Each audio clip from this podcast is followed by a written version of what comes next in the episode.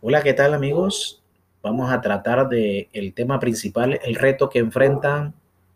los tutores en la virtualidad actual y qué estrategias se pueden implementar. Tenemos que tomar en consideración la importancia de la educación virtual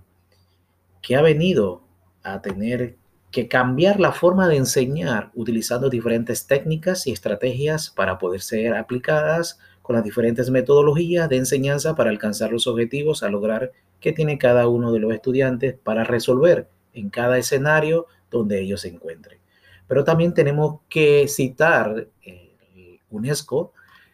en el 2020 en EducaWeb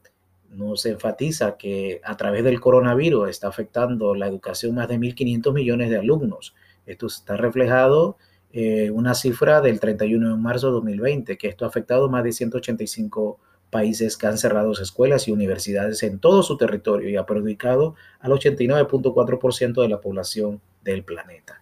Todo esto lleva a cabo que nosotros como formadores de diferentes tipos de niveles, pues tenemos que también tomar en cuenta las diferentes alternativas que le podemos favorecerle a nuestros estudiantes para que ellos puedan tener todas esas habilidades y destreza y poder alcanzar utilizando las herramientas fáciles, sencillas y prácticas para que ellos puedan resolver los conceptos en las diferentes disciplinas donde se encuentran. Podemos enfatizar muchos programas en línea que le pueden favorecer al momento de llevar las técnicas tradicionales llamadas analógicas, por ejemplo, como mapas conceptuales, diagramas, eh, mapas mentales, que se pueden utilizar hoy en día, muchas herramientas como Powton y muchas otras que le pueden favorecer al desarrollo de esas habilidades. Así que la tecnología ha venido a favorecer y a poder poner en práctica todas esas habilidades y destrezas.